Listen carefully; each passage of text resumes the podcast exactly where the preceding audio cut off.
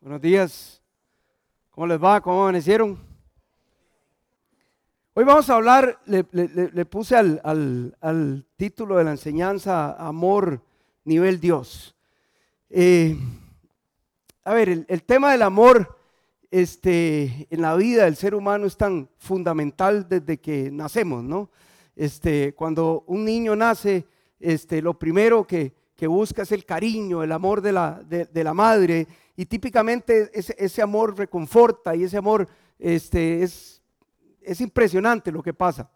Cuando el niño va creciendo, es fundamental el amor que los padres le dan, el seguimiento, la guía, el, el, la instrucción. Este, más adelante, cuando ese niño crece, la dirección hacia sus estudios, la escuela, el colegio, ya después vienen los novios, este, eh, vienen los novios, las novias, las esposas.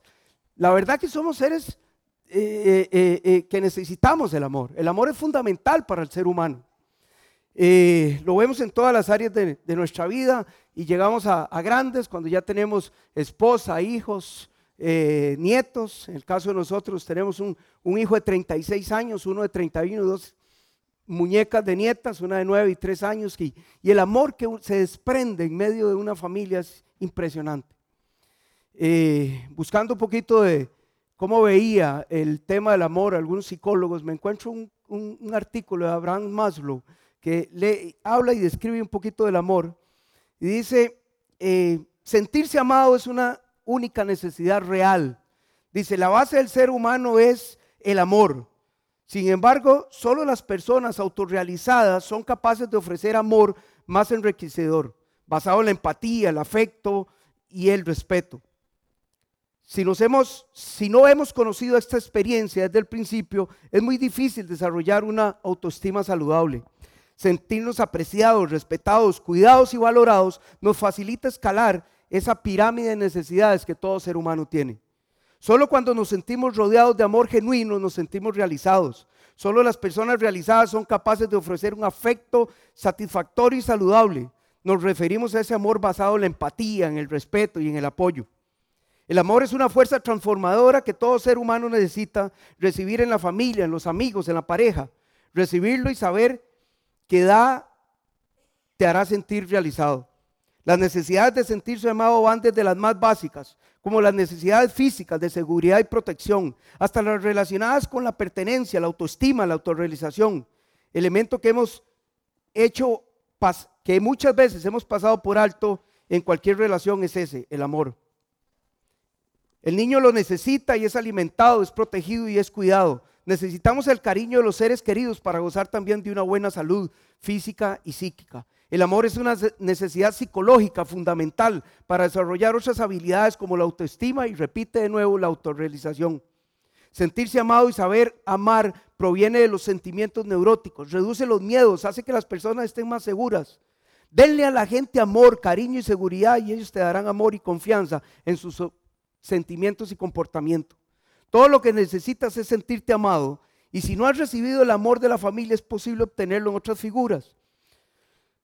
Los amigos son otro gran apoyo, al igual que los socios. Una infancia feliz sin vínculos sólidos no tiene por qué condicionar la vida. Todavía podemos lograr autorrealización, lo repite de nuevo. Si estamos motivados y el amor siempre actuará como una fuerza eh, impulsadora interior. No importa de dónde venga, es un estado emocional profundo, satisfactorio, basado en el cuidado desinteresado. Esta experiencia, por supuesto, se puede obtener de muchas figuras alrededor. Parte de nuestro crecimiento como seres humanos también requiere relaciones sanas, significativas y felices. Cuando encontramos amigos, compañeros, socios que nos hagan verdaderamente felices, muchas de nuestras necesidades serán satisfactorias. Indudablemente esta eh, descripción del amor viene de un psicólogo humanista, en donde eh, busca y nos enseña que toda la realización, para mí de una forma equivocada, en su gran mayoría, aunque sí tiene eh, totalmente relación la necesidad del afecto entre personas, y, busca y enseña que toda la autorrealización como personas viene de las relaciones con otras personas. Y permítame decirle y decepcionarlos, pero todo afecto humano y todo amor que nosotros tengamos recibidos y que sea nuestra base sólida, basada en las relaciones entre personas, es efímero, se acaba en algún momento. Se acaba en algún momento. ¿Cierto? El niño que es dependiente totalmente de nosotros cuando nace y cuando tiene dos años, tres años, cuatro años, cinco, seis años, en algún momento se va de la casa. ¿Cierto no es cierto? Thomas tiene 31 años, 6 años, 7 años de casado y Thomas, eh, Johanna me sigue diciendo, has hablado con mi chiquito hoy. Y tiene 7 años de casado y con su esposa. Y Josué tiene 11 años de casado y sabes algo de mis chiquitos hoy. Sabes algo de los niños hoy. Y, ya que ya se fueron, y es que no preguntan por nosotros, mi amor, tienen esposa, tienen hijos, están por un lado, yo estoy en su hogar. Conformémonos con verlo, con verlo los domingos en la iglesia de vez en cuando y que nos juntemos una vez por semana a almorzar. Yo estoy un poquito en, en, ventaja con Johanna porque trabajan en la empresa, entonces yo los veo todos los días, ¿verdad? Entonces yo no, pero son mis chiquitos también. Pero esa relación en algún momento se corta también si no se corta por traiciones, si no se corta por, por, por, desilusiones, si no se acorta, se por separaciones eh, físicas, se acorta en algún momento por la vida, ¿o no es cierto? Entonces, todo amor que nosotros en alguna manera podamos fundamentar en base a las relaciones humanas, en algún momento se va a agotar. Pero permítame decirle que el único amor que es eterno y permanente y que pasa por encima de cualquier circunstancia y permanece para siempre es el amor de Dios. El amor de Dios. Y con esto no estoy diciendo que no busquemos fortalecer relaciones firmes, constantes, este, edificantes entre nosotros, entre nuestros hijos, nuestros familiares, amigos, este, eh, eh, esposo, esposa. No, no, no estoy diciendo eso. Eso es fundamental en nuestra vida. Pero si queremos fundamentar nuestra autorrealización basada en un amor, tiene que ser en el amor de Dios. Pablo, en Romanos capítulo 8, que es lo que vamos a estar trabajando, parte de lo que vamos a estar trabajando esta mañana, en el versículo 35 al 39 nos habla de esto. ¿Cuál es el entorno antes de orar? Les voy a contar. Pablo viene este, experimentando en su vida de una manera espectacular cualquier situación que a nosotros se nos ocurra. Saben que muchas veces nosotros nos desviamos de, entender esa verdadera relación con Dios y ese amor de Dios en nuestras vidas por el entorno. Porque las situaciones que tenemos alrededor nos desvían, nos sacan, nos olvidan. Muchas veces nos, caen nos caemos en depresión, en situaciones difíciles de calamidades, de circunstancias, de situaciones que nos desvían de que tenemos un Dios sobre cualquier cosa que nos ama, indistintamente cuál sea nuestra relación. Pablo lo había experimentado. Pablo había sabido lo que era vivir en escasez, había sabido lo que era vivir en abundancia, sabía lo que era vivir en persecución, en, en, en, bonanza en su momento, en grandes momentos de su vida. Y Pablo lo escribe. Y escribe en base a su testimonio, a lo que él sabía. Y dice, ¿quién nos puede separar del amor de Dios? Y nos da una lista de factores terrenales e espirituales que típicamente nos desvían y nos mandan al suelo, muchas veces que nos sentimos como 17 perros bajo cero, y por, lo que estamos viviendo, factores terrenales, espirituales. Pablo lo sabía, y vamos a Romanos 8, 35, 39, permítame orar primero. Romanos 8, 35 al 39 dice, ¿quién nos separará del amor de Cristo?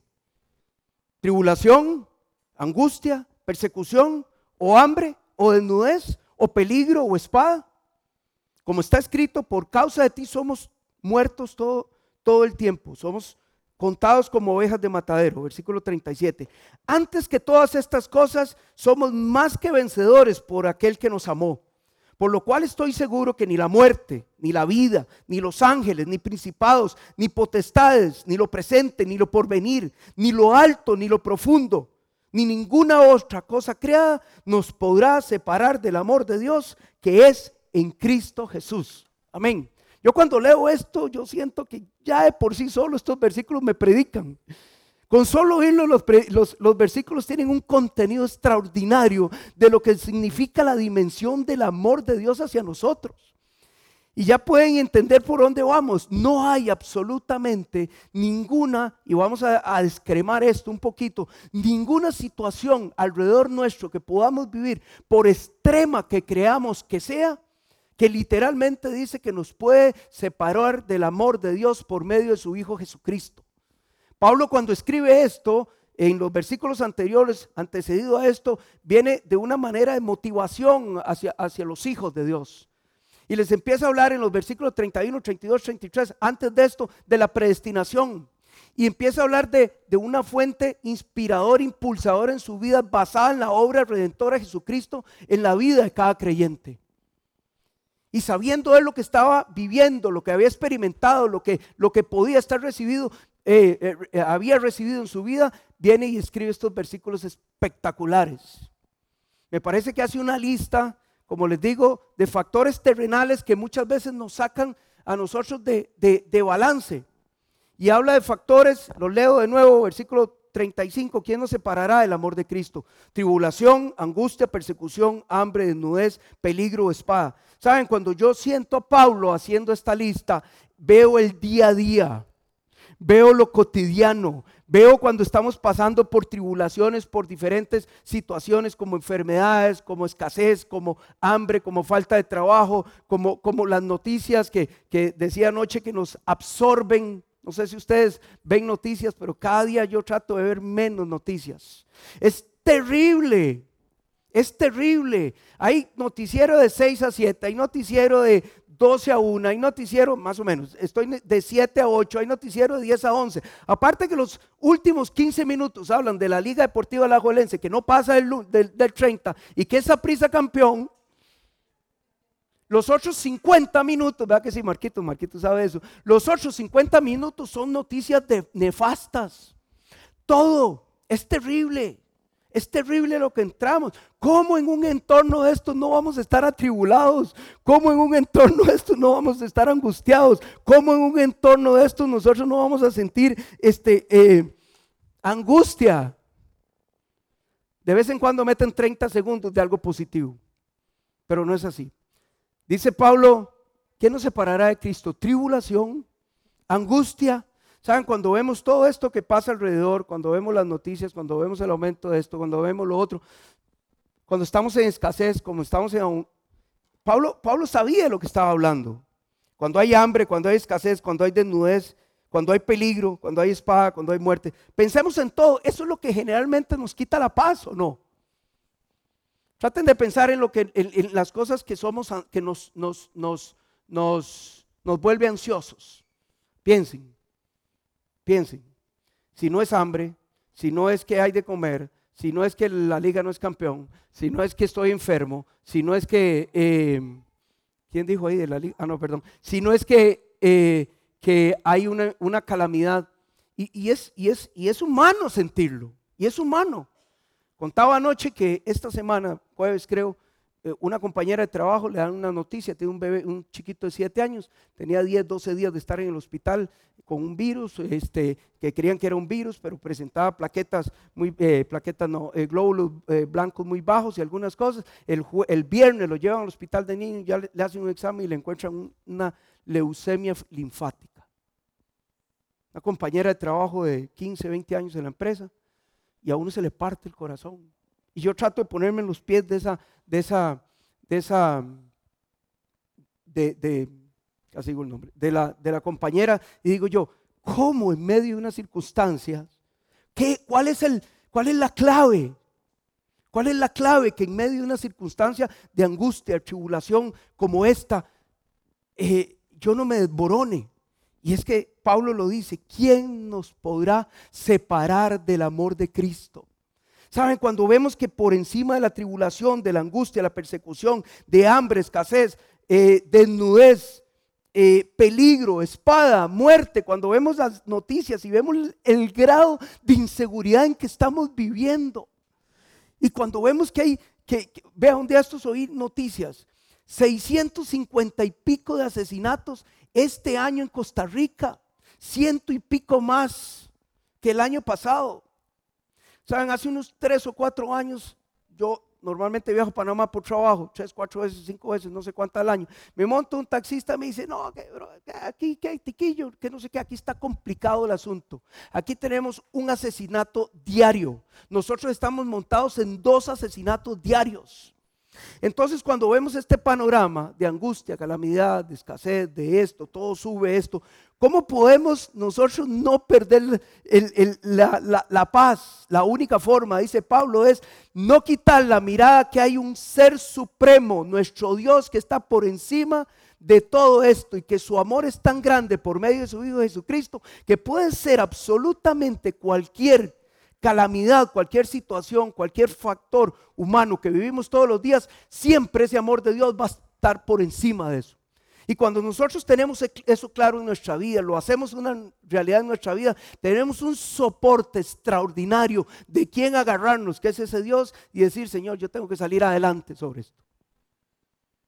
Pablo hace una lista, una segunda lista, que son factores espirituales también, que muchas veces nos angustian. Dice Pablo, perdón, vuelvo, vuelvo al pasaje. Versículo 39 en adelante. 37. Antes de que todas, antes en todas estas cosas somos más que vencedores. Dice, por medio de aquel que nos amó. Dejen esa frase porque es fundamental entenderla. Por medio de aquel que nos amó.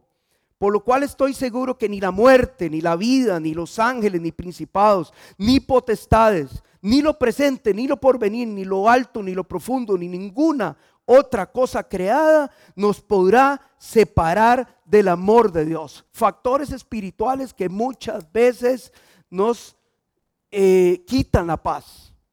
Anoche les decía que hace un par de meses este, en, el, en la serie que hicimos de Santiago, que Oscar compartió, por ahí yo estuve compartiendo uno de, los días y creo que algunos más, dijimos que no podíamos estar echando todas las broncas al, al diablo de lo que nos pasaba y de nuestros pecados, porque al final de todo nosotros tenemos mucha culpa de eso. Pero la realidad también es que el diablo está en medio de nosotros, tratando de meternos ideas constantemente. El diablo es feliz, es feliz cuando uno de los hijos de Dios no sienten el amor de Dios y es especialista en buscar situaciones eh, alrededor nuestro para desviarnos de la mirada de Jesucristo y la mirada de Dios. Y no podemos negar que de una u otra forma hay huestes espirituales de maldad alrededor de nosotros buscando, viendo cómo nos saca del, del balance. Y tenemos que estar atentos. Y yo creo que la mejor forma es saber la verdadera dimensión del amor de Dios por medio de su Hijo, de su hijo Jesucristo en nuestras vidas. Factores dice, ni la vida, ni los ángeles, ni principados, ni potestades, ni presente, ni lo porvenir, ni lo alto, ni lo profundo. Y Pablo dice, ni ninguna cosa creada, por si acaso se le, se le quedaba algo de lado, nos podrá separar del amor de Dios.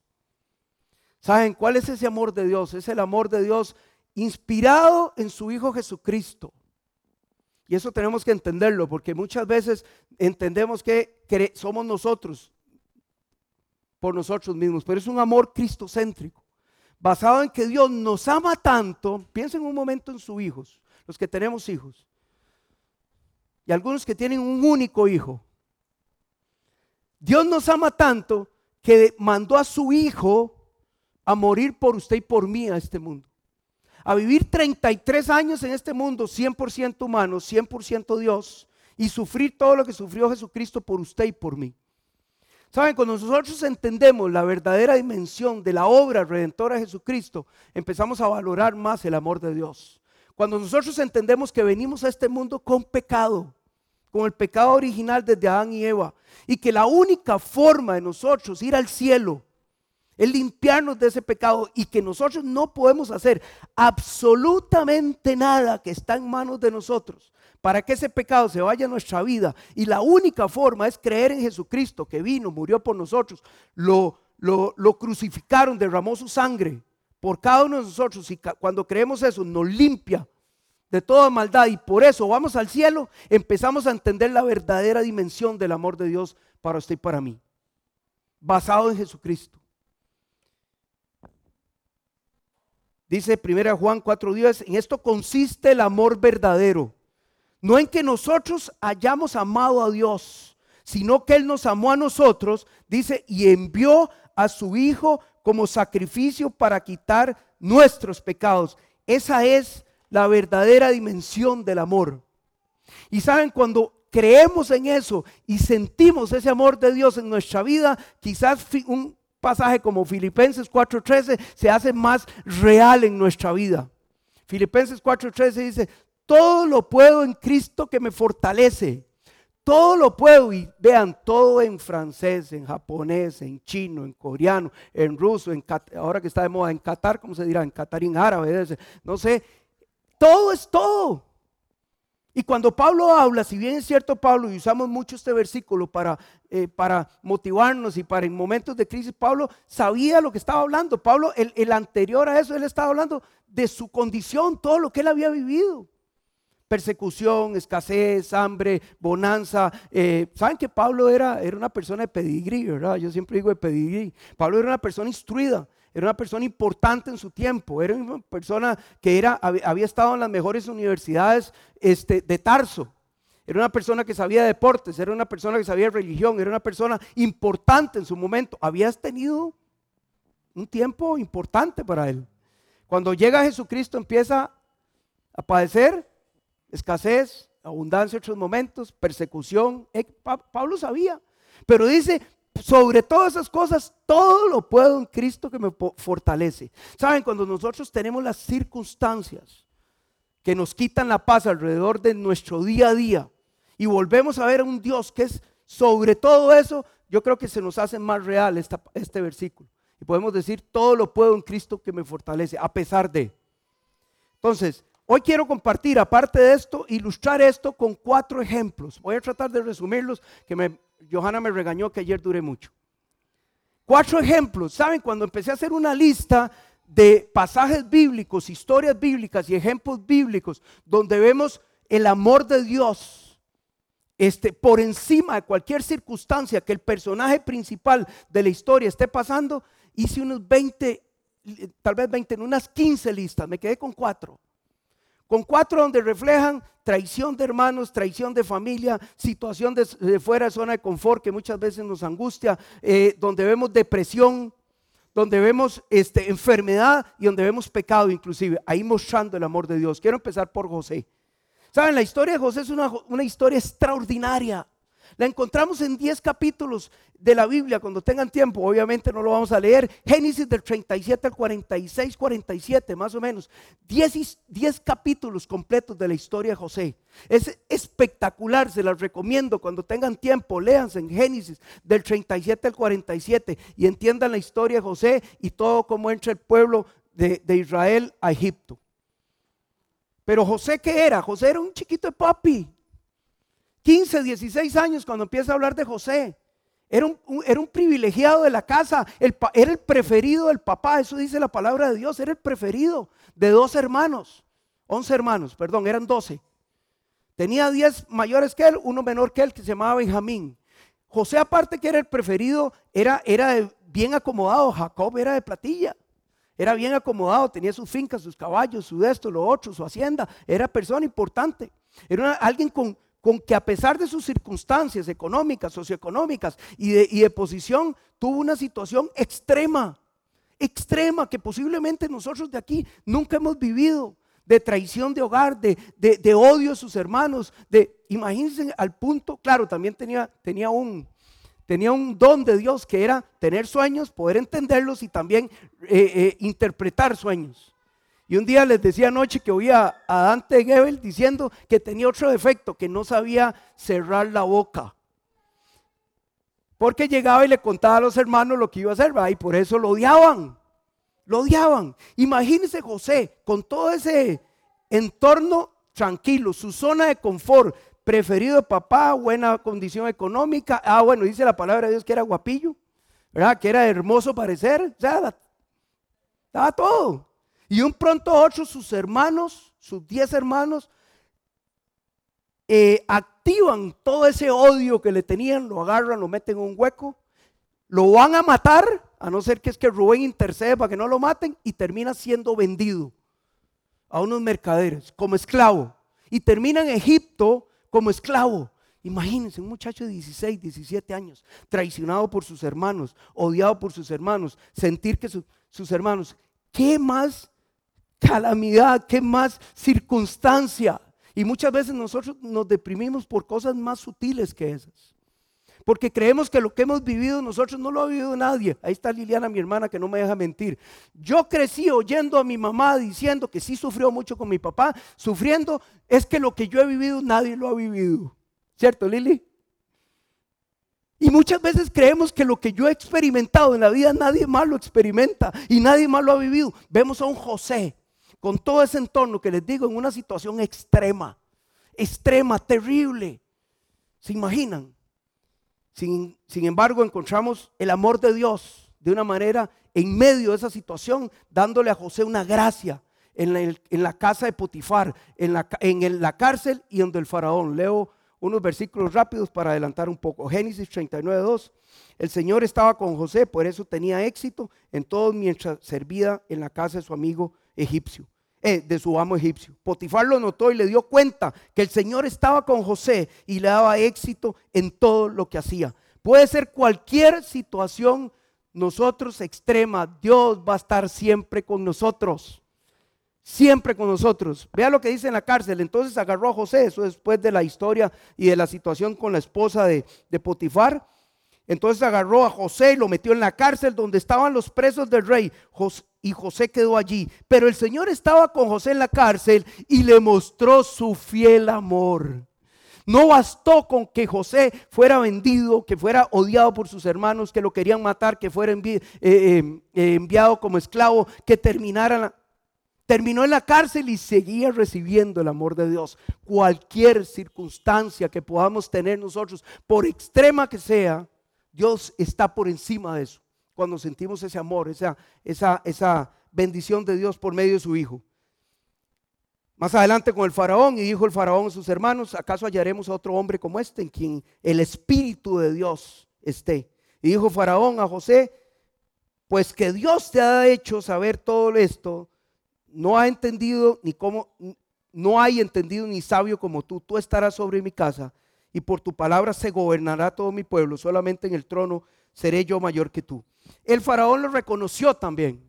José tenía algo especial, lo vio Potifar, lo vio el carcelero y lo vio y lo vio este el faraón. ¿Saben qué era eso? El amor de Dios a pesar de la circunstancia que estaba viviendo. Les voy a contar uno, vamos a acelerar un poquito. Elías.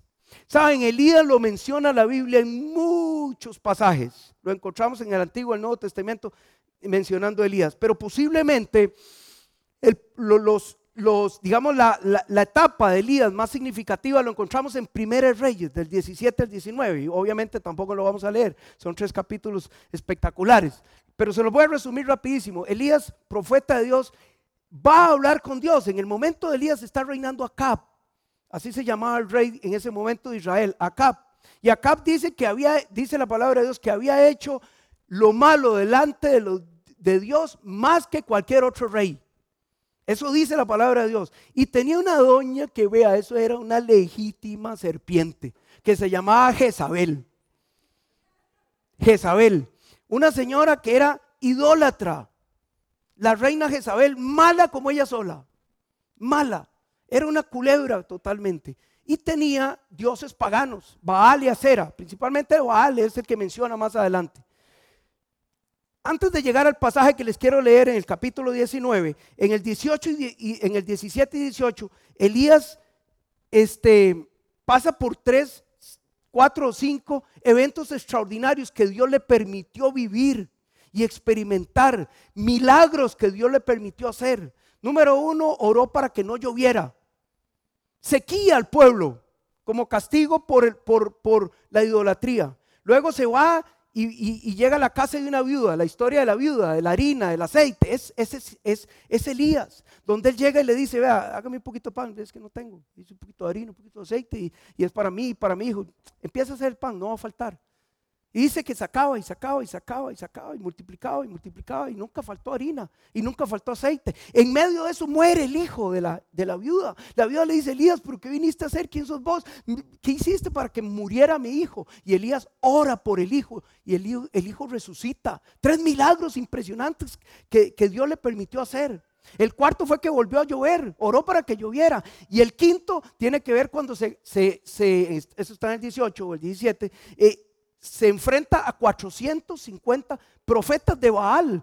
Es impresionante la, historia, es, es, extraordinaria. Tengan tiempo en la casa y lo leen. Pero para resumírsela es, hay 450 de un dios pagano y él los enfrenta y los, y los, y los, y los confronta. Y confronta no solo a ellos, sino al pueblo, porque el pueblo se había vuelto idólatra, el pueblo de Israel. Y le dice, vea, vamos a hacer una cosa, esto es fácil.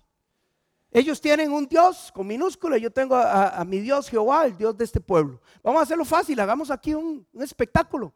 Tráiganos un par de bueyes, ok, que ellos hagan un holocausto, que partan el buey, que escojan el buey que quieran, que lo partan pues, y que oren a su, a Dios con minúscula, este, para que venga fuego. Y yo también, y el Dios que mande fuego, ese es el Dios que ustedes van a seguir. Estuvieron de acuerdo, los 450 de buchones fueron, escogieron el primer buey, lo, lo, tasajearon, hicieron un holocausto, este, pusieron el buey y pasaron todo un día brincando, hablando tonteras, zanjeándose entre ellos, gritándole al Dios y no sé qué. Y dicen que como a la una de la tarde Elías los volvía a ver y se ponía a burlarse de ellos. Y les decía, ¡Yay! Hable más duro, es que como es Dios, debe estar durmiendo, debe estar descansando. Y empezó a burlarse de ellos. ¿Saben qué pasó? No pasó nada. Ahora sí le tocaba a Elías el, el, el, turno a él y Elías dice, bueno, listo, traigan el buey, destaza el buey, hace las piedras, hace el holocausto, pone el buey y le agrega un ingrediente. Le dice, ahora sí vamos a mojar esa vaina. Tráigame cántaros de agua, siete cántaros de agua, échale siete más, siete más, yo no sé cuántos echaron. Pero era, dice que el agua desbordaba absolutamente todo y eran... Elías quería ser todavía más espectacular. Y ora Dios y adivinen qué pasó. Cae fuego. Cae fuego como era esperar. Dice que cayó tal fuego, ok, que consumió el buey, consumió las piedras y el agua que estaba en la zanja alrededor del holocausto. Y aparte de eso, dice que puso al pueblo y corrieron, eh, agarraron a los 450 profetas de Baal y los degollaron. Imagínense cuál espíritu de una persona de ese nivel, qué aire de ese nivel, qué, decía anoche, qué injundia podía tener Elías después de ese despliegue extraordinario de milagros. Y viene el capítulo 19, donde dice que corre a Cap, el rey, que lo, la mujer lo mandaba, y le cuenta a Jezabel lo que pasó. Y aquí voy a leer. Dice, Acab dio a Jezabel la nueva de todo lo que Elías había hecho y de cómo había matado a espada a los profetas. Entonces envió Jezabel a Elías un mensajero diciendo, así me hagan los dioses y aún me añadan, si mañana a estas horas yo no te he puesto tu persona como la, uno, como la, de uno de ellos. Acá va y le dice a la reina, la reina dice, le manda un mensajero a Elías, le dice, mañana a esta hora te voy a haber degollado, y si no que me pase a mí lo mismo. Versículo 3, Viendo pues el peligro, se levantó y se fue para salvar su vida. Y vino Berseba, que estaba en Judá, y dejó allí un criado. Yo no entiendo a Elías. Viene de cuatro o cinco demostraciones impresionantes del amor, del poder de Dios. Y viene y le manda un mensajero, la, la doña del rey, y le da miedo. Se lo voy a tratar de resumir. Y le da miedo. Y sale en carrera para salvar su vida porque le da miedo y Guay se mete a una cueva. Y Dios le dice, ¿qué estás haciendo, Elías, metido en esa cueva? Se lo voy a resumir para que no. Y él se vuelve y le dice, Señor, es que solo yo he quedado. Mejor me muriera. Basta ya de hacer milagros, le dice Elías al Señor. Ojo, Elías había caído en una profunda depresión porque posiblemente no había entendido que lo que pasó en el capítulo 17 y 18 era el poder de Dios actuando por medio de él y no era él. Y muchas veces nos creemos la última chupada del mango nosotros y es el poder de Dios actuando en nosotros. Elías no tenía idea de que la dimensión del poder de Dios era actuando en él. Imagínense qué colerón le tiene que haber dado a Dios Imagínense el colerón que tiene que haberle agarrado el Señor cuando vio que después de ese despliegue Elías va y se mete en una cueva. Y le dice, basta ya, oh Jehová, quítame la vida, pues no soy yo mejor que mis padres. Elías, sin darse cuenta o dándose cuenta, le pidió a Dios ya no hacer más milagros. Basta ya, le dice, quítame la vida. Y más adelante le dice, cuando el Señor le dice que hace así, le dice, he sentido un vivo celo por Jehová de los ejércitos, porque los hijos de Israel han dejado tu pacto, han derribado tus altares, han matado tus espadas, a tus profetas. Solo yo he quedado y me buscan para quitarme la vida. Mentira también. Porque si leemos el pasaje, en medio de ese pasaje hay una, hay una historia donde hay un siervo de Acab que protegió a 100 profetas de Baal en una cueva, los tenía cuidados y los tenía alimentados y Elías lo sabía porque él se lo dijo. Y, y dice Elías, solo yo he quedado. ¿Saben cuántas veces nos sentimos, ay, que solo yo contra el mundo? y caemos en una profunda depresión. Y la depresión, las calamidades, las situaciones en medio de lo que estamos. ¿Y saben por qué? Porque no sentimos el amor de Dios. Vea lo que hace Dios, esto me encanta. Vea lo que hace Dios. Dios le dice, y él le dijo, sal fuera y ponte, y, ponte en el monte delante de Jehová. Y aquí Jehová que pasaba, oigan esto, y un grande y poderoso viento que rompía los montes y quebraba las peñas delante de Jehová, pero Jehová no estaba en el viento. Y tras el viento un terremoto, pero Jehová no estaba en el terremoto. Y oigan qué hermoso. Primera Reyes 19:12. Y tras el terremoto un fuego, pero Jehová no estaba en el fuego. Y tras el fuego dice un silbo apacible y delicado. Y cuando lo oyó Elías, cubrió su rostro con su manto y salió. Saben, en medio de cualquier calamidad, en medio de cualquier depresión, en medio de cualquier este, dificultad, a pesar de que ante los ojos humanos, como lo dije ahora, hemos decepcionado a Dios, Dios nos llega a hablar por medio de un silbo apacible y delicado. Ese es Dios. Ese es el nivel de amor de Dios. Y muchas veces no dejamos que ese silbo apacible y delicado nos toque. En ese momento Elías entendió que no era en el terremoto, que no era en el fuego, que no era en el, en el, huracán, era en el silbo apacible y delicado que él iba a encontrar el amor de Dios, a pesar de su profunda depresión que él estaba viviendo. Hablamos de una situación complicada de José, una situación de depresión de, de, de Elías. Otro ejemplo, la mujer con flujo de sangre. Me encanta. ¿Saben por qué? Porque es un tema de enfermedad crónica. Y muchas veces cuando vivimos o experimentamos alrededor nuestro esto, creemos o alrededor de gente que nadie nos ama, que todo, hemos perdido toda esperanza, pero ahí está Dios. Lo leo. Pero una mujer que padecía flujo de caja desde hacía dos, eh, de, sangre, perdón, desde hace 12 años. Oye, flujo de caja, dije, ¿ah? Me engañó eh, César, que es contador. Pero una mujer que padecía flujo de sangre desde hacía 12 años y que había gastado en médicos todo cuanto tenía, guarden de eso, y por ningún, ninguno había sido curado, se acercó por detrás y tocó el borde, el borde de su manto. Y al instante se detuvo el flujo de su sangre. Entonces Jesús dijo, ¿quién me ha tocado? Y negando todo, dijo Pedro que los que estaban con el maestro, la multitud te aprieta y oprime y dices, ¿quién, quién me ha tocado?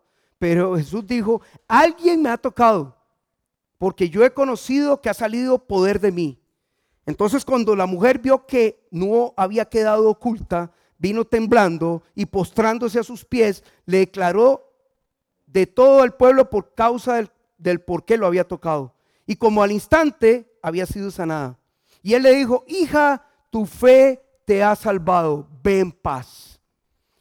¿Qué es, qué es la situación? Es una situación para, las, para, la, para, la, para la mujer esta complicada. Dice la palabra de Dios que tenía por muchos años el flujo de sangre. Era una enfermedad, eh, eh, era una enfermedad marcada para la sociedad en ese momento como inmunda. Imagínense lo que estaba sufriendo esta señora. No tenía plata, dice que había gastado todo, tenía escasez, todo lo que tenía en médicos. Y aún así, en medio de esa situación, se atrevió a meterse en un entorno de hombres, porque también las mujeres tenían que tener un espacio antes de, llegar a los hombres, y meterse ahí en medio de la multitud, yo me la imagino, y agachándose y tocándole el, manto del borde del, del, maestro. Y algo pasó y dice Jesús, suave, suave, suave, ¿qué pasó aquí? ¿Qué pasó aquí? Alguien me ha tocado. Y le dice a sus discípulos, ¿qué pasó? ¿Quién me tocó? Se vuelve Pedro, ¿verdad? Señor, a ver, por favor, no ve la multitud, estamos estrujados, todo el mundo quiere estar aquí. ¿Cómo decís que alguien te ha tocado? Dice, sí, alguien me ha tocado porque de mí ha, salido poder. Dice la palabra de Dios que la mujer al, al, momento de verse evidenciada tuvo que decir, contar lo que ella había vivido y que en ese momento que tocó el manto del Señor, se sanó. Cuando Jesús oye esto, le dice, mujer, tu fe te ha sanado. No fue eso, ¿verdad? Lo que le dijo. Ay, a ver si estaban en todas. Nadie me dice nada. Le dice, mujer, tu fe te ha salvado. Cuando el Señor le habla a la mujer, ya la mujer se había sanado. Pero Dios le dio algo más que es lo mejor que podemos recibir de Jesús, que es su amor su salvación, sus buenas nuevas, ese amor que Dios nos da incondicional cuando creemos en Él. Entonces, no estamos descartando. Eh, eh, eh, estamos descartando opciones de las cuales creemos que nos podemos separar del amor de Dios. Una más es esa, la salud. Y en medio de las circunstancias podemos recibir de Dios salvación y sanidad. Termino con esta, la mujer adúltera. Jesús se fue al monte de los olivos y por la mañana volvió al templo y todo el pueblo vino a él y sentado él le enseñaba. Entonces los escribas y los fariseos trajeron una mujer sorprendida en adulterio y poniéndola en medio le dijeron, maestro, esta mujer ha sido sorprendida en el acto mismo del adulterio. Y en la ley nos mandó Moisés a apedrear a tales mujeres. Tú pues, tú pues, ¿qué dices? Mas esto decían tentándole para poder acusarle. Pero Jesús inclinando hacia el suelo, escribía en tierra con el dedo. Y como insistieron en preguntarle, se enderezó y les dijo, el que de vosotros esté sin pecado, sea el primero que arroje la piedra con ella. E inclinándose de nuevo hacia el suelo, siguió escribiendo en tierra. Pero ellos al oír esto, acusados por su conciencia, salían uno a uno, comenzando desde los más viejos hasta los postreros, quedando solo Jesús con la mujer que estaba en medio enderezándose Jesús, es espectacular este, este versículo 10 y 11, enderezándose Jesús, no viendo a nadie, sino a la mujer, le dijo, mujer, ¿dónde están los que te acusan? ¿Ninguno te condenó? Ella le dijo, ninguno, Señor. Entonces Jesús le dijo, ni yo te condeno, vete en paz y no peques más. Saben, el pasaje es para mí espectacular también. Si bien es cierto, había una trampa de parte de los, o querían hacer trampa de, parte de los fariseos y escribas y demás a Jesús, querían agarrarlo en un zafis de que dijera algo que no tuviera que decir, para poder condenarlo, había una realidad. La mujer era una sinvergüenza, era adúltera. Y eso en ningún momento se niega en el pasaje. La mujer era pecadora y Jesús lo sabía. Y Jesús en ningún momento alcahuetea el pecado. Y aquí tampoco. Jesús le da lo mejor que Él le puede dar, una vez más, su amor, su salvación. Y le dice, si no te condenan, yo tampoco, ven paz, pero no peques más. En ese momento el Señor estaba dándole la salvación a esa mujer, ese amor tan grande que Él puede darnos a nosotros, la mejor, el mejor regalo que podamos recibir de Dios. Y es que ese es el amor nivel Dios pero también le dice, no peques más. Quizás ese pasaje me hubiera quedado sin sabor en algún momento si hubiera le dicho, eh, vete, si no te condenan, yo también, vete. Pero le dice, no peques más. Y así es Dios con nosotros. Nos perdona, nos salva, nos redime, pero nos pide no pecar más. Y muchas veces esos pecados en nuestra vida también nos angustian. Y creemos que ya nadie nos ama. Y que no nos ama nuestra familia, que no nos ama esto. No nos amamos nosotros, no nos ama Dios. Pero en medio del pecado, cuando nos arrepentimos, ese amor de Dios, estás por encima de eso. La Biblia dice que cuando usted y yo nos arrepentimos de un pecado, Dios agarra ese pecado, lo tira al fondo del mar y no se vuelve a acordar de él. Eso dice la palabra de Dios. Eso solo lo hace el amor de Dios, porque a nosotros nos cuesta mucho. Los humanos no somos así. Cuando cometemos eh, eh, eh, errores en nuestra vida, la mayoría de las veces nos lo, nos lo recuerdan 10 años, 5 años, 20 años y 30 años, ¿o no es cierto? O en vez de decir, ah, yo perdoné, pero no olvido. Y en una que que viene, si no, no olvidó, si recordó. ¿O no es cierto? Dios no es así. Dios no es así. Resumo. Puede ser una circunstancia tan extrema como la de José. Abandonado, eh, em, eh, traicionado, eh, salido de su zona de confort, enviado a, a, un pueblo extraño sin poder hablar lengua, este, como esclavo, Puede ser una situación como la de Elías, que después de un momento glorioso entró en una profunda depresión, creo que nos pasa de vez en cuando. Puede ser una situación de enfermedad, de calamidad, de situación complicada en, su casa o de pecado. Dios está por encima de cualquier situación. Solo dejémonos tocar por ese silbo apacible y delicado de Dios en su vida y en mi vida. Y muchas veces no lo hacemos. Dios está por encima de cualquier cosa, cualquier circunstancia. Y eso es por lo menos lo que quiero que se lleven hoy. Amén. Vamos de pie y oramos. Piensen en algún momento. Traigan su momento a su vida, cualquier situación que haya, cualquier situación, cualquier situación de angustia, de calamidad, de, de persecución terrenal, espiritual, y entreguémosela a Dios. Y pidámosle que ese silbo apacible, delicado, sea una realidad en nuestra vida. Amén.